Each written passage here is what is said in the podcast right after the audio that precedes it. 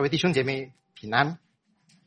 我们都会知道，基啊十字架对基督信仰来说是一个非常重要的一个标志，但我们也知道，这个十字架不单是一个标志，乃是一个对我们来说永远的荣耀。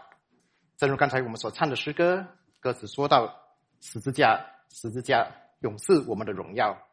但这句话是真的吗？你们认为十字架是各位的一个荣耀吗？那主曾经说：“若有人要跟从我，就要背起自己的十字架来跟从我。”当我们听到了这个这句话之后，很多人或许会想到：“诶，十字架要背起来的时候是不容易的，因为它很多时候代表了我们的苦难，可能是我们的一些的挣扎，甚至是我们的一些的羞辱。”那如果是这样的话，那为何我们说十字架永远是我们的荣耀呢？那说回来，十字架究竟是什么呢？当然，如果我们知道这个十字架本身是以前这个罗马帝国的时代，他们是把这个犯人钉死在十字架上的，所以这个十字架是用来处死人、折磨人、羞辱人的一种很残酷的工具，对吧？那这样的一个。残酷的工具，怎么说是我们今日的信徒的一个荣耀呢？还是我们单单只是把这个十字架当成是一个口头禅？还是我们只把它当做成了一个的项链呢、首饰来这样戴在戴在我们的身体上而已呢？那我们今天真的要思想，十字架为何真的是我们的荣耀？那主耶稣在十字架上所成就的究竟又什么？那我们今天你们看到这个的主题，你们都会知道这个。今天我会讲到这个十字架，但如果单单要很详细的说明十字架的奥秘的话，一个小时的时间肯定是不够的，因为十字架所包含的内容实实在是太多太丰富了。十字架包含了不仅是神的荣耀，也包含了神的恩典、神的慈爱、神的智慧、神的大能、神的公义等等。所以十字架本身。我们知道，如果我们认识的话，对我们每一天的生活当来讲是绝对有帮助的。但我们要知道的是，其实重要的并不是十字架本身，因为在十字架死的人是很多很多的。根据以前的那些呃文人那些考古学家来来探讨，其实死在十字架上的人。可能有十万至十五万人之多，那这么多人都被钉死在十字架，十字架有什么特别之处呢？重要的就是这个十字架，我们现在所被钉在上面的，不是一般的强盗，强盗被钉在十字架上是他们罪有应得，他们很多做了很多的坏事，然后最后被判，然后才死在十字架上。可是我们今日所相信的，我们的十字架。被钉在上面的是一位完全无罪的，而且是完全公义的、完全圣洁的，就是我们的主耶稣基督。所以这个本身才是最了不起的地方，因为我们知道主耶稣是一百八星的人，也是一百八星的神。当这位神道成了肉身来到世间，取了人的一个的形象，被钉在石架上，这个才是带来我们真正的一个的荣耀。所以我们知道十字架本身若少了基督就不算什么了，反而是如果十字架少了基督的话，那个真的是成为我们的羞辱，我们的一个的啊，我们最要避免的一个的东西。当当然，我们说在这个历史历代以来，全人类的一个的生命，其实跟这个十字架是脱不了关系的。因为我们知道，我们人的生命是上帝所造的。神从创世以前就造了人，造了万造了万物，然后带领着人。我们也是在这个神的创造里面的一部分。可能这个上帝创造是一条生啊时间线的话，这条时间线是非常长的。可是我们人生，即使我们在地上活了七十年、八十年，甚至九十年，只是这个时间上的一小部分、一个小点而已。可是我们知道，上帝要成就的，其实都是围绕着耶稣基督，并他钉十字架。所以，如果不是主耶稣，他钉死在石架上，他复活了，我们今日也不会相聚在这里。我们也没有理由来到主的教会来领受主的教导、主的整个的啊他的话语。我们更没有资格来敬拜我们的神，为起初上帝的恩典、上帝的整个的救恩，是临在这个外啊这个犹太人身上。即使是犹太人，也不是每个人都能够有机会能够亲自的遇到我们的上帝。所以这个告诉我们，我们今日能够进入到主的教会，聆听主的话语，来敬拜我们的神，这完全是我们上帝的恩典。那我们每次讲到十字架的时候，我们必定要讲到耶稣基督并他钉十字架。这是呃保罗在哥林多前书二章二十二节所说的。因为我曾定了主意，在你们中间不知道别的。只知道耶稣基督并他钉十字架，所以我们先来思想耶稣基督并他钉十字架这件事情。那主耶稣他钉在十字架上，不单单是我们在这个受难节、复活节所跟非信徒所传讲的一个信息罢了，也不是我们所一般人认识的哦。这个十字架只讲到上帝的一个的牺牲。上帝的受苦，好让我们今天能够得到永生。其实也不只是这样，因为刚才我说了，十字架所包含的内容实在太丰富了。十字架就是耶稣基督并他钉十字架，其实就是我们的人生，整个人类历史的一个存在的理由来的，也就是神创造万有的中心点。那我们知道，耶稣基督并他钉十字架，我们要认识的是。整个它的这个的中心内容，其实也就是我们所认识的福音的内容。那我们都知道，主向万民，啊传，就是主复活之后，他吩咐他的门徒要向万民传讲这个福音，然后把这个大使命传给万邦，对吗？这个就是我们所要传讲的这个福音的内容。那整个的内容是什么呢？我们所认识的福音其实是包含了四个阶段。首先是讲到上帝的创造。我们都知道万物都是神自己用他的话给创造的。那时神说要有光，就有了光，并且神造了一切之后，他说都是美好的。那上帝创造了全部万有之后，最后创造的是谁？就是造人，一男一女，亚当夏娃。这是我们都会知道的。那为什么上帝是在最后造了万物之后才造人呢？因为他是要人在他的创造里面掌管一切，也要享受上帝所创造的一切。可是我们知道，在这个蛇的驱使之下，亚当夏娃却跌倒了，他们违背了上帝的吩咐，吃了那个上帝叫他们不可以吃的果子，也叫做禁果。结果就是人都堕落了，人都进到犯罪的光景里。罗马书五章十二节就告诉我们，罪是从一个人进入世界，死又从罪来的。所以从那时开始，没有一个人是能够不死的，因为人人都犯了罪，所以每一个人都会死。今天我们无论我们的多么成功，还是我们的生命是多么的，就是微小，我们知道总有一天。我们的生命会走走到一个结束，我们会离开这个世界，这个就是死亡。而死亡来的真正的这个的原因，就是因为有罪进入我们的生命当中。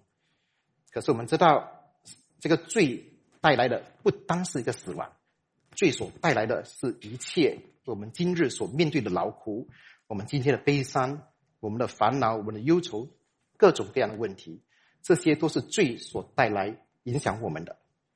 当然，我们在跟人家传福音的时候，往往我们跟人家讲到罪，那些不信主的人都会说：“哎呀，我又没有杀人放火，我没有杀人放火，又没有做什么伤天害理的事，我不算是罪人。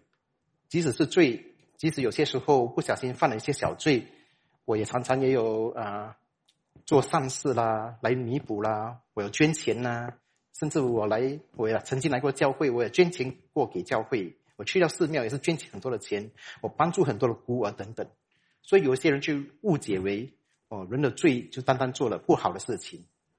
那人的误解就是包括了人能够以为自己能够用自己的方法来弥补、来缓清自己的一个的罪孽。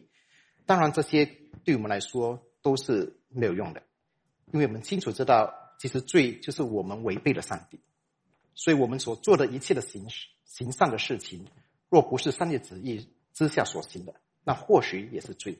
所以我们所做的一切，即使在世人眼中看来是好的，那或许也是在得罪上帝的，因为我们根本不是在主里面所做的。当然，这个对我们基督信仰来说是很大的一个的奥秘，因为我们都承认，我们每个人都是有限的。即使我们想要做最好的人，要好像要爱每一个人，可是我们知道我们的体质是很有限的。明明知道。上帝的话语吩咐我们要爱我们的我们的肢体，要爱我们的父母，要爱我们的兄弟。可是我们知道，我们的自己的利益被触动到，很像可能父母亲没有照我的话来为我做些事情的时候，我就生父母的气，甚至我可能就在一时气的时候就诅咒这些父母，也有可能这样的事情会发生。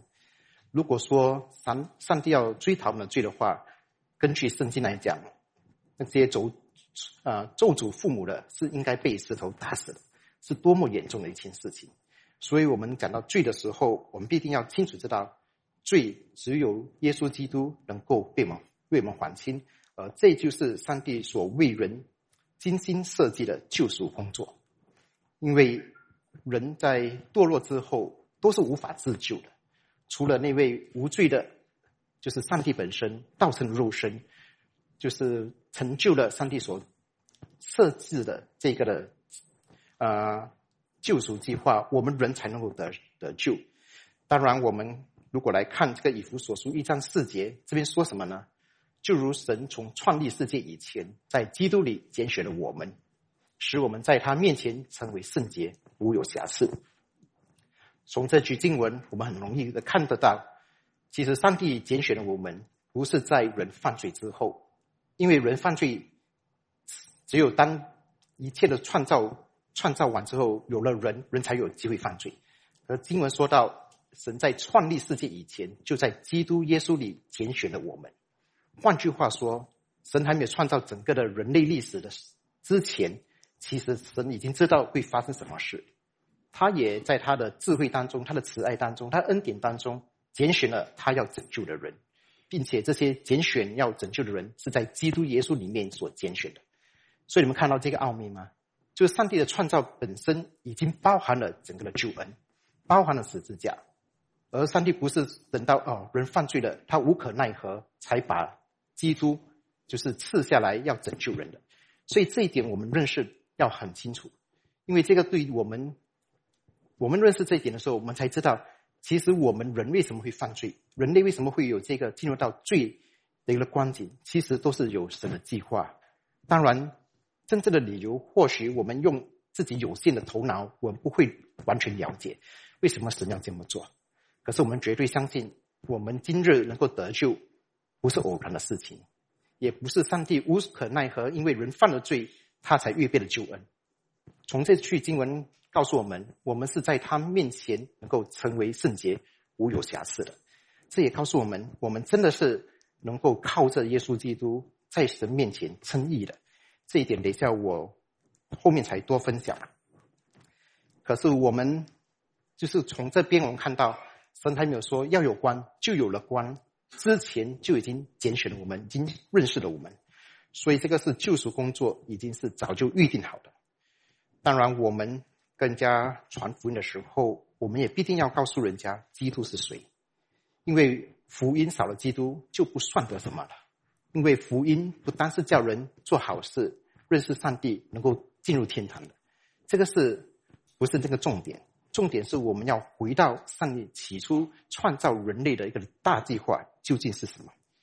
当然，我们也知道整个耶稣基督他道成肉身在十字架上所成就的。就是把一切的罪和死亡的权势都给粉碎了，这个是值得我们感恩的。那神做了这一切，其实就是要我们与神、与他恢复起初的那个关系。当然，先决条件就是我们要跟神恢复关系的话，有一个条件，就是我们的罪必定要被还清。所以，如果我们今日我们没有真的是相信耶稣，求耶稣来洗净我们、洁净我们，我们是怎么都无法站在神的面前的，因为他的荣光、他的荣耀是何等的大。如果上帝出现在一我们面前，因着我们有一切的这个过犯，我们就会马上就是，或许可能就会马上蒸发掉了，因为他的荣光、他的荣耀是何等大的。所以我们也知道，既然上帝拣选了我们、洗净了我们，那我们从神的话也告也告诉我们，我们就有权柄能够成为上帝的儿女。当然，成为上帝的儿女只是一个开始，因为我们就像我们。地上的父母亲把一个婴孩生了下来，虽然有这个关系，可是整个孩子要怎么跟父母亲一起的成长，一起的过前面生活，这个是我们今日所要做的事情。所以，虽然我们已经认识耶稣，已经得到了这个神儿女的身份，可是我们必定要在前面的道路继续的与神同行。那么，圣经刚我们那个启呃启经经文也读到。我们虽然今日已经有很多人已经死掉了，就是我们过去已经信主的人已经死掉了，那我们今日还没有还没有去世。可圣经告诉我们，主耶稣再临的时候，无论是死的人还是活的人，都要被提，并且与神在空中相会。这个是何等重要的事情！因为这个就告诉我们，我们今日的一个的生命不是这个一切了，我们今日只是一个等下一个的客旅的一个身份。将来我们必定会被提提上天，然后进入到神在创世以前就已经定好的新天新地，所以这个是非常重要的，因为在那里，在这个新天新地，不再有死亡，不再有悲伤、哀痛、痛苦的事情，那些都过去了。而我们知道，如果一个人的罪没有被赦免，人没有得到救恩的话，那等候他们是永远的火湖。这个是我们必定要避免的地方，也是为什么我们今日要传福音的理由。那刚才我说的这四点都是这个福音的内容。可是讲到这一切，我们还是要借着耶稣基督，并他钉十字架，才能够成就这一切。那我们讲到这个耶稣基督，并他钉十字架，我们也会想到，其实这个是一个很悖论性的一个的神的一个的作为。怎么说这个是悖论性的呢？因为一方面，耶稣基督被他钉十字架，其实是带来分裂的；可同一时间，耶稣基督并他钉十字架，也带来和好合一的这个的果效。那首先，我们看为什么耶稣基督并他钉十家是会带来分裂的呢？这个时候，让我们一起来读马太福音第十章三十四到三十六节。你们不要想我来是叫地上太平。我来并不是叫地上太平，乃是叫地上动刀兵。因为我来是叫人与父亲生疏，女儿与母亲生疏，媳妇与婆婆生疏。人的仇敌就是自己家里的人。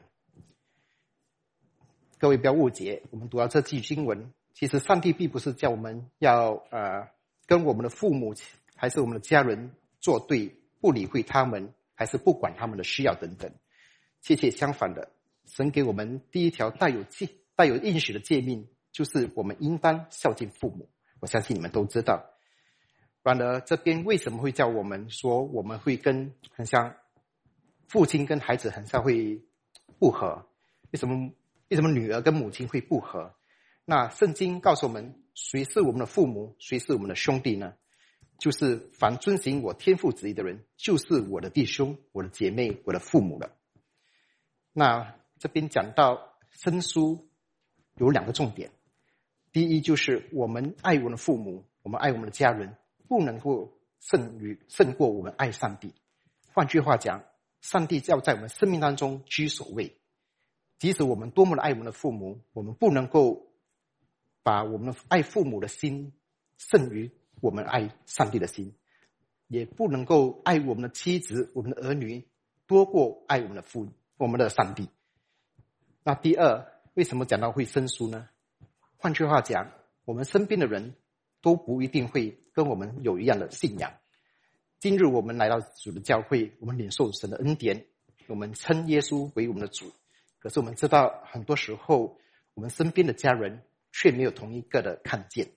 有些人可能是一辈子就是会为着他们父母亲的救恩来着为他们来操心，为着一直来祷告的。有些人可能从小有带孩子到教会去，可是孩子将近长大的时候，有自己的思想，有自己的一个的接触的范围，有自己的兴趣。然后对这个信仰，这个的认识就慢慢的没有兴趣了，然后就慢慢的离开教会了。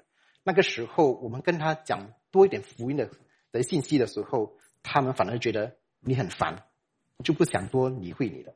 那个时候就很像变成我不认识我的父亲，我不认识我的儿女了。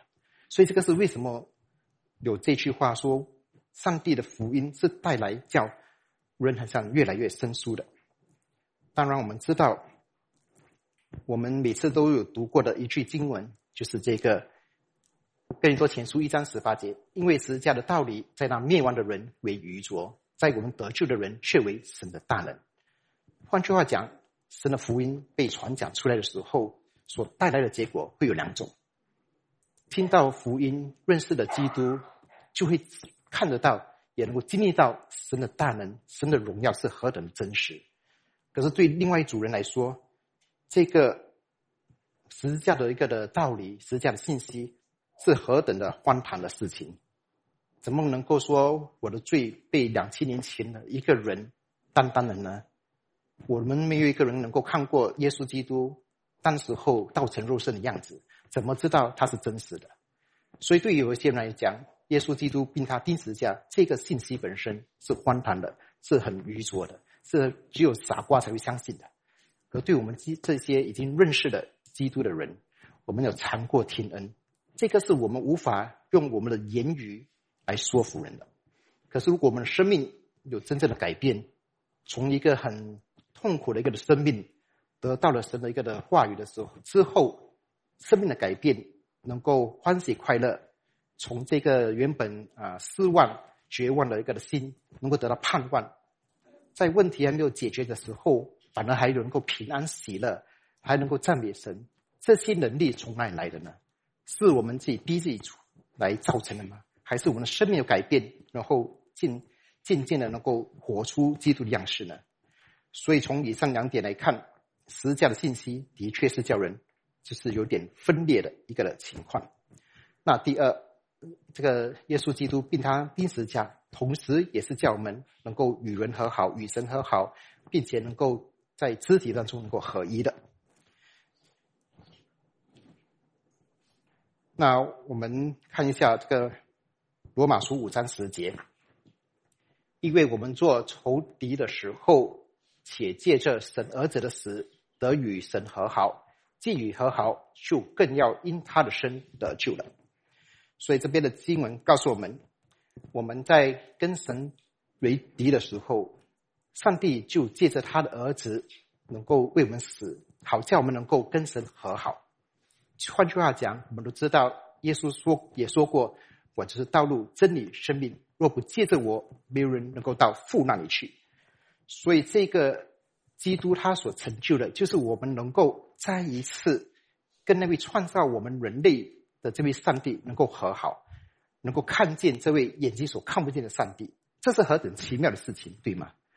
我们当中，我相信我们这边的信徒们都有祷告。你们祷告的对象，你们看得见吗？说真实的，你们看不见，因为上帝是一个灵，上帝是看不见的。可是同时，我们在祷告的时候，我们也可以感觉到，我们也真的是领受到上帝的回应，那个甜美的回应进入我们心灵的时候，我们知道这位上帝，我们呼求的上帝是又真又活的。这个只有真正遇见神的人才能够体会的，这个很奇妙的，上帝的怎么通过我们的心灵的一个改变，能够对我们说话，能够真的是给我们看得到上帝的恩典，上帝的真实是何等的真实。当然，我们也晓得，在旧约时代，唯有大祭司一年一度在这个赎罪日，才能够进入到至圣所来朝见上帝。但那个时候，我相信。大祭司也是带这种有点惊心胆跳的心进入到这个至圣所了。为什么呢？因为刚才说到了，上帝荣耀是何等的大的。如果他带着一点自己的一些的私欲，还是一些的罪没有没有认的话，他走进那个至圣所，他就马上可能就会被神处死了。所以是多么严重的一件事情。可是我们知道，主耶稣基督他钉死在十字架上之后，这个至圣所和圣所之间的那个的幔子就裂开了，这就预表着耶稣基督已经成就了这个救恩的工作，使到我们能够亲自的，能像面对面的来到神的面前，能够与神和好。所以这个是我们知道，借着耶稣基督的十字架，我们跟神之间已经有了关系。我们能够称他为阿巴父，这个是何等叫我们兴奋喜乐的事情。那第二，我们也知道耶稣基督并他钉十字架所成就的是什么？就是叫人合一的事情。怎么说合一呢？因为如果你们清楚知道那个旧约跟新约的那个时代，以色列人跟外邦人其实他们的关系是不好的。因为对犹太人来说，他们就是上帝的选民。只有他们能够认识上帝，能只有他们能够得到上帝的应许，能够得救。那外邦人是被放在外面的，不能够进入这个救恩的一个的恩典当中的。可是耶稣基督上十字架成就了救恩之后，我们知道这个救恩不只是临在这个犹太人的的生命当中，今日还有许许多多千千万万的所谓的外邦人也能够认识福音。能够得到福音，得到救恩，这个是叫我们跟世人要和好的。为什么耶稣基督所成就的能够叫两组人能够合一呢？因为耶稣基督的救恩不是以人的表现，不是我们做了多么的多的好事，还是我们有这么有什么好的一个的品格，上帝才拯救我们。我们能够得救，完全是出于上帝恩典，完全不是我们自己的功劳。所以，为什么像初代教会的这些的使徒们，他们起来的时候，他们也是很惊讶。诶，原来这个救恩也临到了外邦人身上，所以这个保罗就很像成为了外邦人的使徒。可是我们知道，今日来到今日的二二零二三年，其实全世界里面占比较大多数的信徒都是外邦人，真正的犹太人，他们还是守住那个犹太信仰。他们还是等候那位他们认为还没有来到的这个的弥赛亚，所以他们还是很多的自己要守住的律法，很多的诫命，所以他们还没有开放自己的生命，还没有遇见上帝。但我也盼望，就是这一日，就是上帝要得到的选民的完这个完整数是越快，就是得到越好。这因为我们知道，上帝的一个的要拯救人，如果那个数目字已经满了之后，主耶稣就会再临了。当然，那个日子是几时，没人会知道。圣经也告诉我们，这个来的日子就像小偷来到一样，没有人知道那个是几时会来的。所以，既然说我们的救恩都是完全出自于上帝的恩典，上帝的整个的慈爱，所以没有一个人能够自夸什么。因此，我们另外一点我们要思想的是，那么主耶稣的死而复活。究竟成就的是什么事呢？当然，我们讲到耶稣基督并他钉十字架，我们不能够停止在那里，因为耶稣基督钉他被，并且钉在十字架只是一个死，更有力量的是他后面的复活。因为很像该我说了嘛，在整个的罗古罗马的整个的地那个的皇朝里面，有十万至十十五万的人钉在石架上。就到这个 A.D. 三百三十七年左右的时间，这个呃被把罪人当在钉在这个石架上的这个的这个的做法才渐渐的停止。所以这么多几万人的都被钉在石架上，可是只有一位能够被钉死之后还能够复活的，也不单是这个十十万十五万人，历史历代以来没有一个人是能够真正的从死里复活的。当然圣经里面有一些从死里复活的例子，拉萨路这些，可是这个都是借着耶稣基督把他们就是救活的。唯有耶稣基督是还没有死之前就告诉人家，虽然我死了，三天后我会复活。整个人类历史，我相信只有这一次，唯一的一个就是救主耶稣他能够真正的死里复活，并且这个也是很重要的。如果基督没有从死里复活，那我们今日我们所相信的这个基督信仰也是站立不住的，因为我们所相信的就是我们这位救主是胜过死亡的，胜过一切罪恶的，所以我们把这个信心放在这个主儿主的这个死而复活的身上。所以，只有这个耶稣基督，他是从死复活的。那主耶稣在十字架上所忍受的这个鞭打、人的取笑、人的一个的，甚至把这个荆棘冠冕戴他手头上，然后用枪就是刺透他的这个肋盘，流出了血跟水，这些我们在圣经里面都读到。那我们相信这个是真实发生过的事情。那主耶稣经过这一切的，就是。这么多的一个痛苦，最后他在石架上，他最后一句话是什么？成了。圣经说他讲了“成了”这个字之后，他就将自己的灵交出去了，他就死了。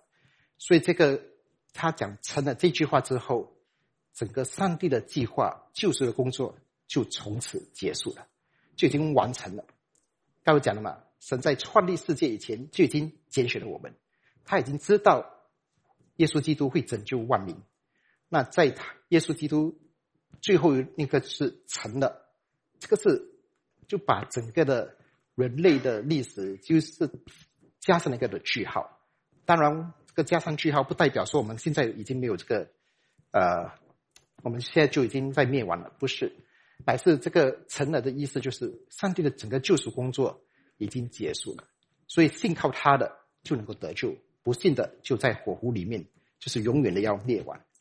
所以这个表示主耶稣的复活是能够显明他是胜过这个死和这个权势的和毒钩的。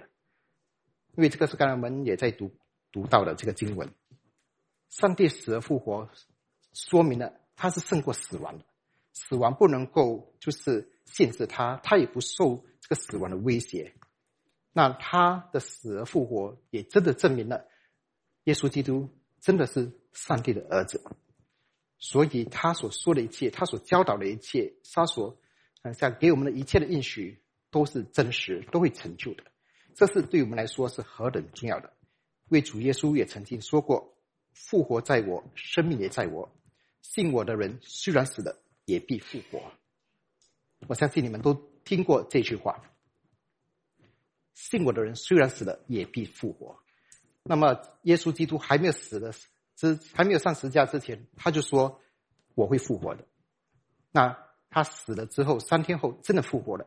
然后他说这句话，我相信我们都会相信，也会成成真。那你想，主耶稣既然说信我的人虽然死了，也必复活，那百分之百，我们知道将来我们也会与基督一同复活。一同在这个天上面对面的来面对我们的上帝，因此我们今日，我我们无论遇到多么严重的问题，还是我们的生活真的是过得很亨通，什么都好，我们知道有一天我们是会离开这个世界的。那时候我们往哪里去呢？如果我们是信靠上帝的，信靠耶稣的，我们知道到那日，到神所定的日子，我们也必定。会复活，那时我们所得到的不是这个会会坏的这个身体，那时候我们所得到的是这个不会不会朽坏的一个灵性的身体。我们这个身体是多么软弱的！刚才我们听慧君传道为我祷告，也是知道这两天我们从雅加达回来之后，我就两天就是一直在泻肚子，一直很很不舒服。甚至我现在在跟你们讲到的时候，其实我一只耳朵很像就是有东西，很像有东西，很像竹。握住我的耳朵，一直讲听不到一边的声音。当然，这个我相信，这个也是上帝许可，可能也是暂时一些的攻击。可是我靠这神的恩典，我还是要把这个神的话语传讲的清楚。所以你们为我祷告。那我们该说到，上帝叫我们死而复活之后，给我们一个新的一个灵性的身体，并且把我们带到这个新天新地去，在那里是好的无比的，并且主耶稣基督复活之后，他也说过。天上地下所有的权柄都赐给我了，这个也是一个非常重要的一个宣告来的。你们想，在一所学校还是在一间公司，谁的权柄最大？在学校或许是在校长，那一间公司可能是那个嗯那个的总裁，因为他是有那个地位，所以他讲的一句话就很像就成了一个的命令，他所定出来的规矩，很像就其他的员工都不能够反反驳的。那自然耶稣说：“天上地下所有的权柄都赐给我了。”换句话讲，主耶稣所给我们的一切的应许，他所对我们说过的话，都会成就。都会成真，所以因为整个的上帝的整个创造都是放在耶稣基督身上的，他是整个人类的这个的存在的理由，也是那个中心点。经文在罗马书八章三十一节告诉我们：神若帮助我们，谁能抵挡我们呢？在世上你们有苦难，但你们可以放心，我已经胜了世界。我相信你们都读过这些经文，这些经文是叫我们。把我们的信靠不是放在我们的条件，乃是把我们的信靠放在主耶稣身上。那我们知道一切的权柄都已经交付给主耶稣了。那我们今日主所应许我们的，我们捉住的时候，我们也知道必定有出路。或许我们当中有些在面临苦难，在面临一些的家庭危危机，还是你们工作上的一些的问题。可是我我们相信，我们的上帝是已经得胜这一切。虽然在世上你们有苦难，但你可以放心，我已经胜了世界。我们今日我们能够遭受到最严重的问题是什么？最严重、最严重的就是我们面对死亡。可是我们知道死之后，我们却有这个新的、新的一个生命、新的一个身体。那我们还对死亡还会有畏惧吗？我们在主里面，其实如果我们真正的是在主里面，没有任何事情是需要我们再担心、再惧怕的。那第二。主耶稣的复活也表示，他已经完全粉碎了撒旦的权势了。当然，这句话也不是完全正确的。为什么呢？因为即使耶稣基督还没有上十字架，他的权势已经胜过你的撒旦。怎么说呢？怎么知道呢？我们从圣经也读也看过，好像有一次的记载，有两个人被一群鬼扶着的，那群鬼看到了耶稣。就害怕，就说，就哀求耶稣：难道你现在就要除灭我们吗？我们的时间还没有到。他们就叫耶稣：你吩咐我们进入到那那群的猪里面去。圣经记载，那时候那些鬼就伏在一个猪的身上，然后就跳跳崖自尽，数目大概有两千只猪。所以这多不多的一些的鬼？可是他们看到耶稣的时候是害怕的。是叫耶稣不要伤害他们，可见耶稣基督还没有上十字架之前，其实耶稣的权柄就已经大过魔鬼了，因为他也是百分之百的神。可是为什么上帝不是马上就解除了这个撒旦，马上就把他给完全从这个地面上这个世界里面除去呢？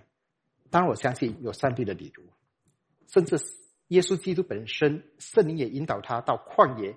受到这个撒旦的三次的试探，你们记得吗？所以这证明了上帝存留撒旦还在地上是有他绝对的理由的。很多时候，可能上帝也会通过一些的试炼来检查我们的心，还是叫我们的心越来越刚强。有些时候，我们可能会被撒旦啊试探，可是如果我们试探，我们却不跌倒；虽然试探，却不犯罪。但我们的整个的生命，在神的眼光，岂不是更可爱了吗？了解意思吗？如果一个孩子从小就很乖，没有受到任何的引诱，他就很一直听你的话，一直照着父母的亲的一个吩咐来做很多的事情，都很乖。跟一个孩子可能是处在很多的诱惑他的东西，有好看的电视节目，还是有很好玩的。的一个的游戏机让他玩，可是他还是很乖的，不动这些，反而是在考试期间，就是很乖巧的自己去读书。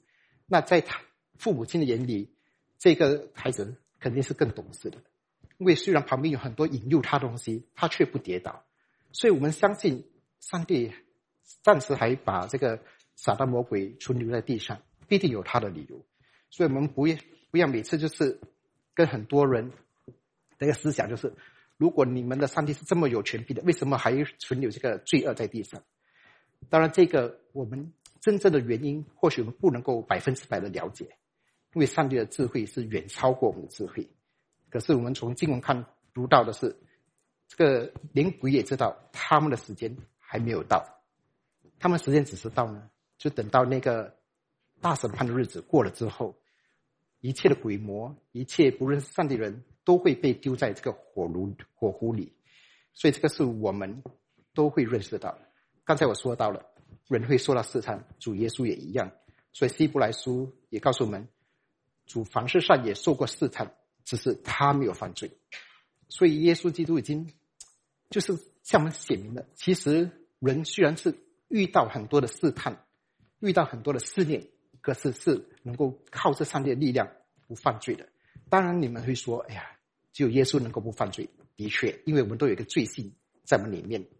可是我们知道。我们即使有罪性，我们会犯罪，我们能够抓住耶稣基督的宝血来认罪悔改，所以整个的生命是越来越能够讨神喜悦。那另外，神让耶稣基督钉死在十字架上，也显出了神的公义，因为凡有罪的都必须都必须要死。如果上帝没有让主耶稣道成肉身，钉死在十字架上，就赦免了人所有的罪。这个是预预表了什么呢？预表了上帝是好像就掩盖罪的，就是罪，即使一个人犯罪了，也不用偿还，就否就饶恕了他。这个在神眼中也是不公义的事情，了解意思吗？为有罪的都要偿还那个罪，可是上帝知道人无法靠自己偿还，所以用自己的生命来补上去。所以这个上帝。这个公义本身就在此显明了，上帝也不是单单啊，世人都犯罪了啊，一笔勾销全部赦免了，然后什么都不做就在赦免他们，那这个撒旦魔鬼却不要赦免他，这个就变成让上帝很不公平。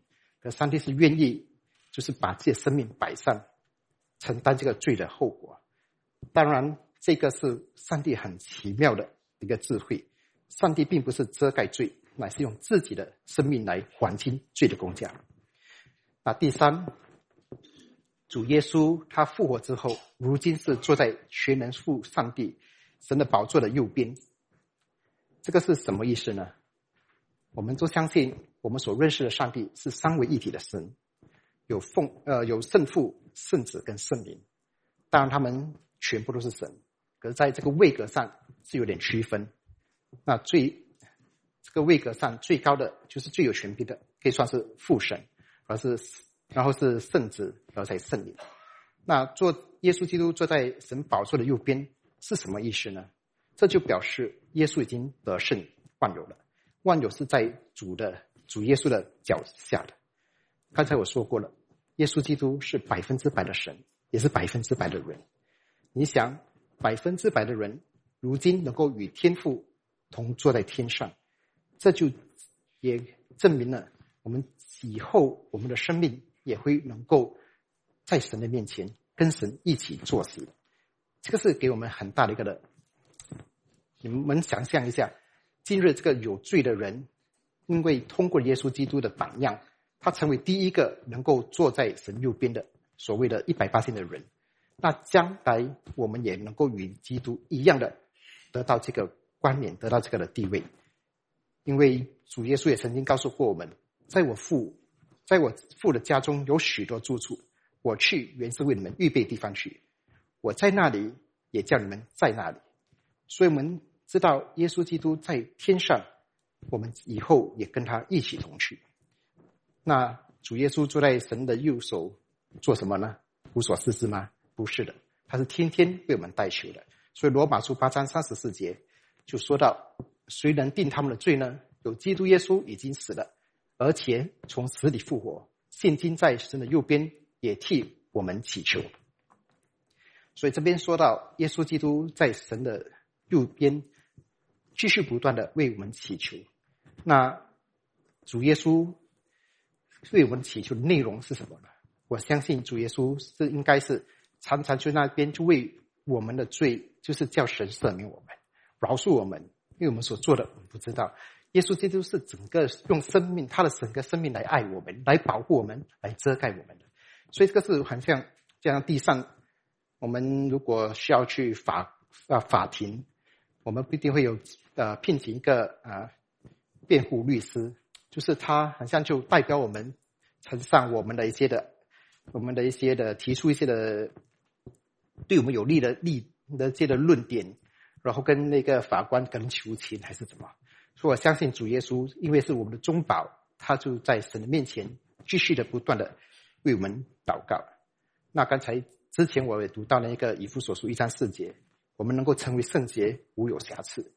所以这个就是主耶稣所带来的功效。虽然我们今日我们还是很犯罪，还是很软弱，根本不可能说我们是没有完全圣洁、无有瑕疵。可是，在神的眼中，因为有主耶稣继续不断的为我们代求，所以我们以后站在那个白色的大宝座面前的时候，神看我们是完全是。清洁的，完全是无有瑕疵的，完全是上帝主耶稣的一个的作为。所以讲到这里，我们要思想的是，主耶稣的十字架是否是我们的荣耀呢？那何谓背起十字架来跟从主呢？因为我们经常读到的一句话就是：若有人要跟从我，就当舍己，背天天背起他的十字架来跟从我。所以背起十字架来跟从主有两个意思，第一就是我们愿意与主同行，同时你们都知道十字架本身是代表了刑罚，代表了这个死亡。如果你们有看过这个呃《耶稣传》，你们看到那个耶稣还没有到那个被钉在十字架之前，他是从一个地方就背着那个十字架，重重的十字架背在自己身上。然后一一步一步拖着那个十字架走到那个最后的那个要树立起这个十字架的地方。如果你没有看过这个《耶稣传》，你们应该知道我在讲什么。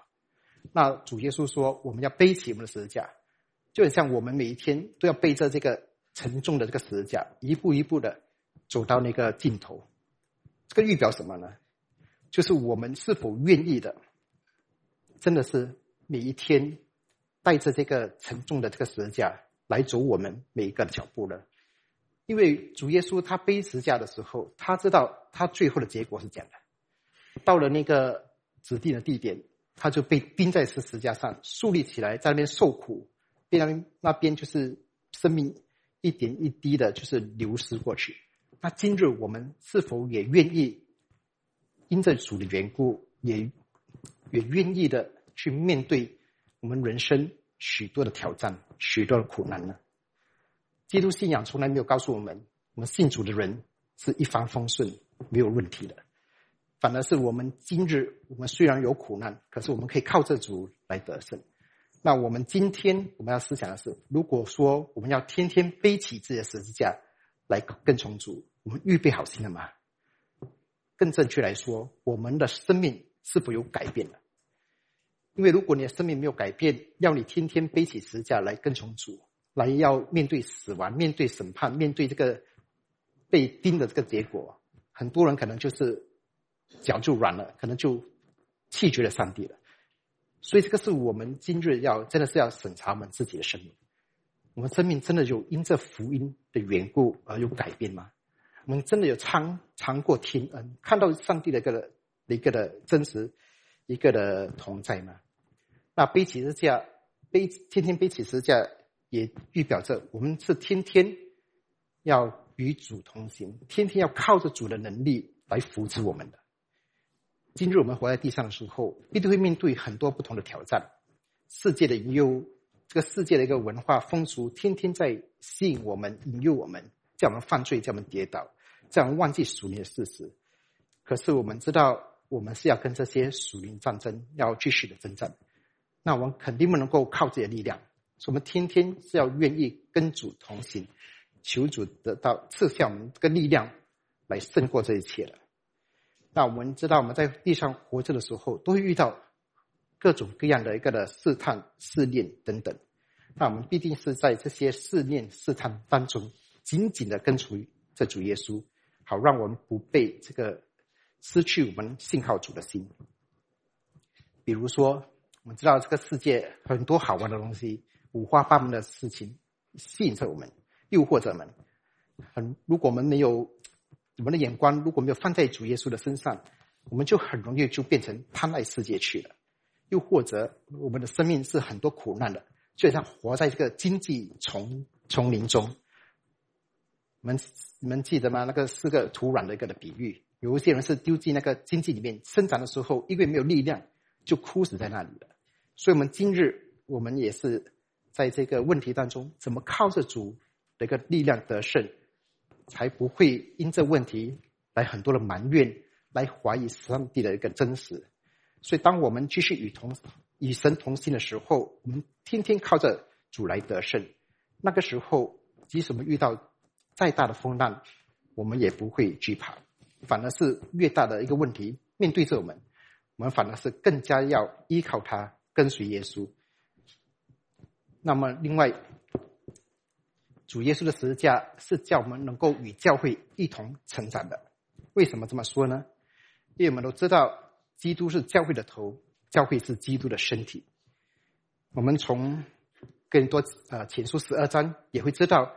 主的身体就是教会，是由许多的肢体组组成的，所以没有一个人是说啊，我不用过基督啊这个教会生活、肢体生活的，因为我们都是在这个肢肢体这个教会里面都有不同的一个角色要扮演。当有些时候，我会听到有些人说，我有了神就够了。我的心面对神，我我读神的话，我向神祷告，我不用去教会，反正我的心是面对神的，这个就够了，真的够吗？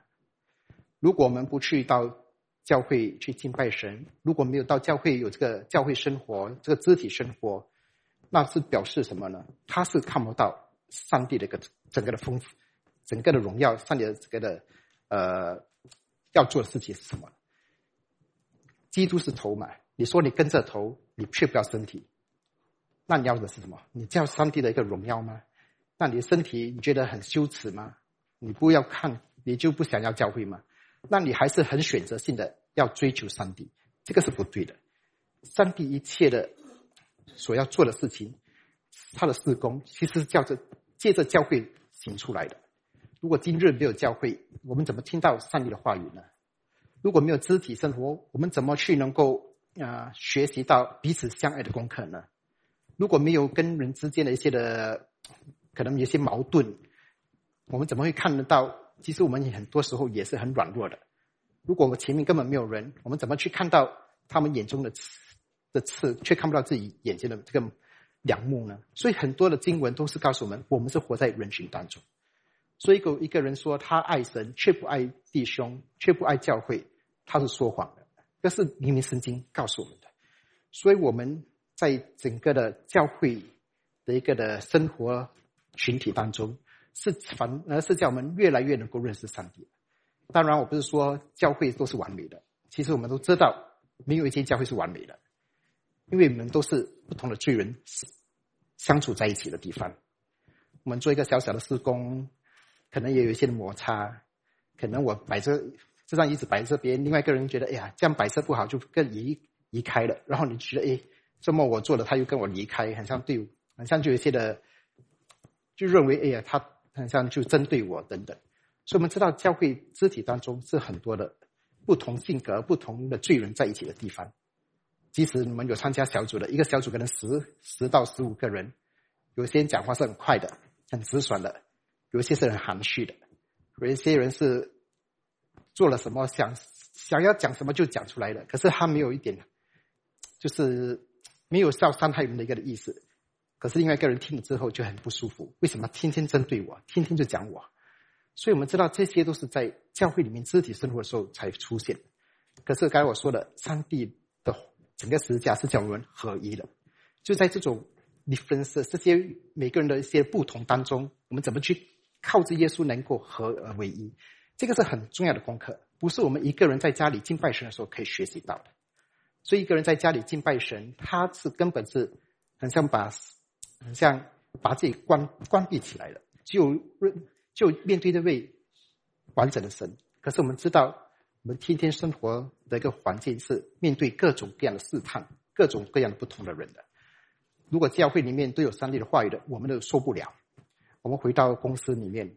没有这个上帝文化的公司，那我们岂不是被他们跟别的人群当中，如果跟他们是很很很好的，这可能是说，哎，你是跟世人的一个的兴趣，他们的喜欢的事情可能是一样的，了解意思吗？如果你在教会里面都是敬拜神的人，你都无法接触他们，那你反正你在公司里面跟那些不认识上帝人在一起，你可以跟他们有说有笑，就就是你的生命本身就可能有一个问号了。当我不是一个论断的话，可是我们要我要带出的是，这个基督的身体教会本身是一个奥秘，所以这个是我们必定要继续的来学习的。当我们也知道，我们信靠上帝，我们接受救恩。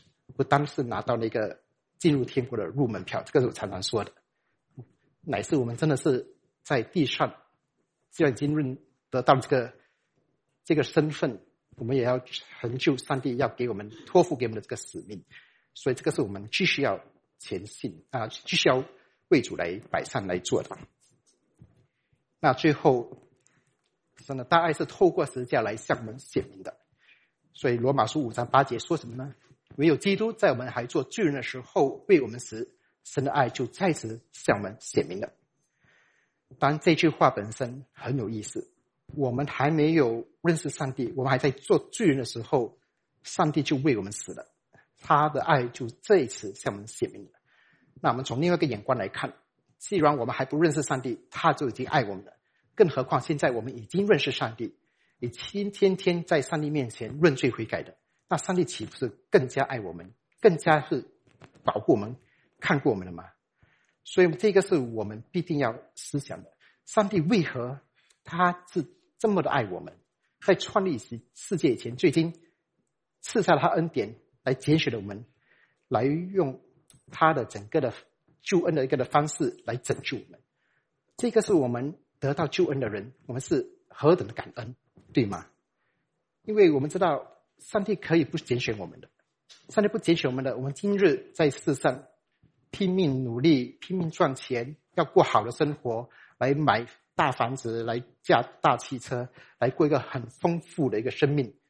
可是我们不知道下一秒钟会发生什么事。我昨天才接到消息，我的一个嗯，我的堂姐夫，我堂姐比我大可能十多岁，所以堂姐夫就突然间就去世了。然后他这个是对他们家庭来讲是一个很大的打击，为什么呢？因为他这个我的堂姐的儿子下个礼拜要结婚，然后他的父亲突然间就去世了。啊，我昨因为我昨天也不身体也不舒服，所以没有去那个丧礼。很可惜的是，他们这个家庭还不信主。那我听我哥哥讲，为什么他怎么去世的呢？就他感觉到很不舒服，就在家里躺着。那妻子是我堂姐，就每。每隔可能半个小时、一个小时去看她丈夫怎样，你在这躺在那边没有什么，就一直觉得不舒服。啊，再一这最后一次去看她说，哎，基本上就过世。所以整个家庭来讲是一个很很突然间发生的事情。可是这一个东西发生的时候，我也在思想，其实人的生命是多么的脆弱的。原本是高高兴兴要看着孩子下个礼拜要结婚的，可是像突然间就很像生命就结束了。所以谁能够夸口说明天是属于我们的？没有人可以说夸口的。所以今日如果没有上帝的大爱向我们写明，让我们知道人生活在地上日子到底是什么意思，有什么目的的话，那我们的生命其实是很空虚的。得到最多的、再多的一切，我们不晓得几时会突然间失去。所以，我们如果说我们在做罪人的时候都已经领受了这么大的恩典，耶稣基督在十字架上为我们死，更何况今日。上帝的大爱肯定是围绕着我们，所以如果我们今日还无法看到上帝的大爱，那或许是我们跟神的关系可能还有一些的问题，可能是我们贪爱世界的心胜过我爱神的心。可是如果我们真的是天天看得到上帝的同在，上帝的爱就是充满着我们，那我们真的是会从上帝的眼光来出去的，就是寻找上帝。的一个的带领，他的旨意来顺从上帝的脚步来行走的。那如果说我们今天真的是得到了上帝的爱，我们说我们都知道嘛，我们爱因为神先爱我们。如果我们今日可以看到上帝爱，我们才能够爱人，我们的生命才能够有所的改变，我们跟人家接触在一起的时候，我们才能够自然的把那个喜乐的心、平安的心、祝福人的话语能够带出来。要不然的话，我们所讲的一切都是很像一个虚空的。今日我们学习再多，如果我们没有办法看到神的爱，没有办法去祝福人的话，那么今日所在教会里面所学习到的一切，都很像只是左耳听右耳出的这样的一个观景，对我们来讲是没有什么意思的。当然，我相信，如果我们真的是看到耶稣基督并他钉十字架的大能跟荣耀的话，我们会跟保罗说的一样：我不以福音为耻，这福音本是神的大能。所以，即使有再多的人要反对我们的信仰，我们还是不会畏惧的，继续要跟从神的。那个时候，我相信我们的生命一定会能够在万民当中发光作盐，成为万人的祝福。成为这个时代的一个上帝的代言人，所以这个本身是不是一个荣耀的事情，对吗？所以真的是我们感谢上帝，他钉死在十字架上都是为了你我。这个时候，我们一起来祷告。天父上帝，感谢你今天通过你的话语，再一次向我们说明了整个福音的奥秘。主，我们感谢你，因为我们原本是不配的。我们原本就应该死在过犯罪恶当中的，但是你的大爱吸引了我们，你的感谢主，你的恩典拣选了我们，使我们今日得到了主你的恩典，能够在你的面前来敬拜你，来聆听你的话语，来学习你的话语。主啊，你祝福我们以下的时光，感谢你奉靠救主耶稣基督名祷告，阿门。